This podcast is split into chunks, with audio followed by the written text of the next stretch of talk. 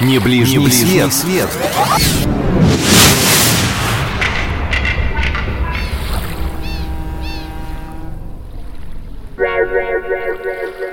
За окном осень, но мне, например, очень хочется продлить лето. Задержать его хотя бы еще на недельку. Думаю, мое желание совпадает с вашим, но мне, к сожалению, в ближайшие месяцы отдых не грозит. Отпуск весь отгуляла, но если на мгновение представить, что он у меня есть, я бы махнула на Кипр.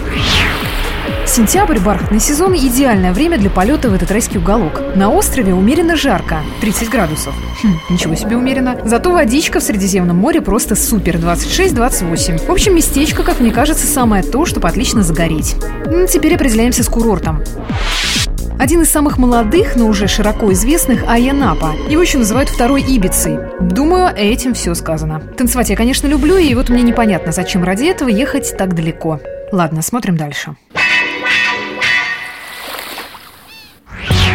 Для активных туристов прекрасным местом жительства будет Ларнака. Отсюда очень удобно совершать любые экскурсии. Здесь можно посетить археологический музей. Так, музей я не очень люблю. Церковь Святого Лазаря.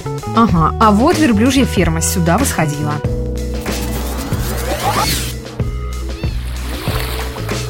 Каждый третий турист на Кипре отдыхает в Лимассоле. Особенно подойдет этот город семьям с детьми. Тут три аквапарка, луна-парк и огромный зоосад. А еще в Лимассоле очень любят фестивали. Кстати, именно в сентябре вы можете попасть на праздник вина, который длится не один день. Вот это то, что надо. Сюда бы я заглянула на пару дней.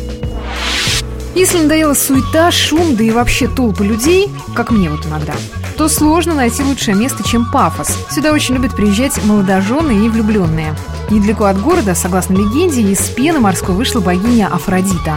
Пафосное место, ничего не скажешь. Ну, не знаю, как там Афродита, я бы не выходила из моря на Кипре вообще. А наоборот, погружалась в него. Дайвинг здесь отличный.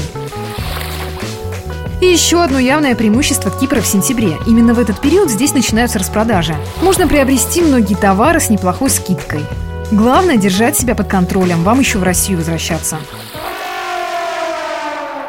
Лететь из Санкт-Петербурга до Кипра недолго, всего 4 часа. По российским меркам сущая ерунда. Да и для меня, человека, который боится самолетов, не так долго терпеть. В общем, отдых на Кипре в сентябре позволит забыть о том, что уже осень. Погода просто сказка, вода словно парное молоко. В Россию вернетесь отдохнувшими, с золотистым загаром, ну и, конечно, с большим количеством фотографий. Так что бегом за путевкой в турагентство. А я, впечатлившись рассказом, отправлюсь, пожалуй, в эти выходные на дачу.